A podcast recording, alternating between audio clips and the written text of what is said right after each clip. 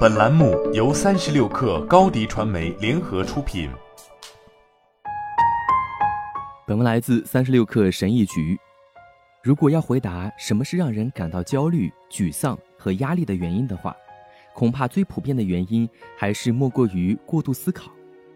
作为一名从业多年的心理学家，我也接触和认识到了许多习惯于过度思考的人。从他们身上，我总结了造成过度思考的七大主要原因：一、童年经历。大多数患有严重过度思考问题的人，实际上在早年间就养成了这种习惯。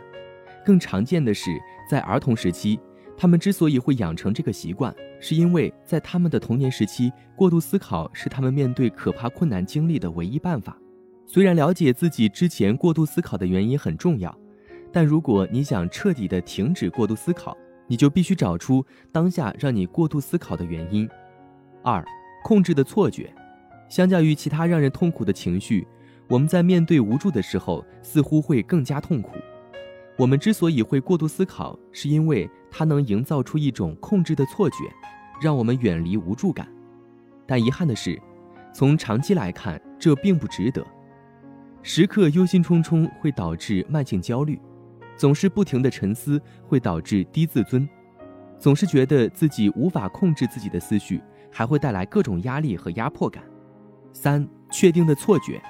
与控制的错觉相似的是，确定的错觉基于的事实是，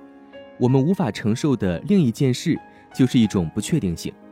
对不确定性的否认，其表现形式之一就是过度思考，让自己停留在解决问题的模式中，让我们觉得只要自己思考时间够久，用全力思考就能找到解决问题的办法。但大多数时候，现实的本质完全就是不确定的。关键在于要意识到，从长远来看，直接面对不确定性才是驾驭它的最佳方式。只有当你勇敢地直面不确定性时，你才能将其对你生活的负面影响降到最低。四、完美主义。对于完美主义，大多数人都不明白的是，完美主义并不是做到完美，而是感觉完美。与完美主义斗争的人很难从事情中走出来，因为他们不觉得自己是完美的。事实上，没有人认为他们需要完美，这显然是不可能的事情。但他们在某些事情方面对感觉自己不完美的容忍度却非常低，这会直接导致这些所谓完美主义者的过度思考，从而来分散自己的注意力，让自己没有时间去感觉自己的不完美。五、隐形好处，有些人陷入过度思考的习惯，是因为过度思考能带来次要或隐形的好处。如果你一直过度思考，那可能是因为你从中获得了什么。因此，结束过度思考循环的一个方法就是搞清楚自己的过度思考有哪些隐形的好处，然后提出一些不容易产生压力的策略来获取同样的结果。总之，习惯的存在必然是有原因的。当你明白这个原因是什么时，才能开始真正的做出改变。六、过度钙化。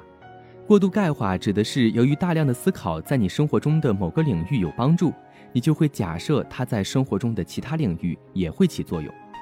思考是一种工具，然而许多人都擅长思考，并且在生活中的某些方面都得到了回报，以至于他们很难在生活的其他方面放下这个工具，而在这些方面思考对他们的帮助并不大。如果你发现自己总是倾向于过度思考，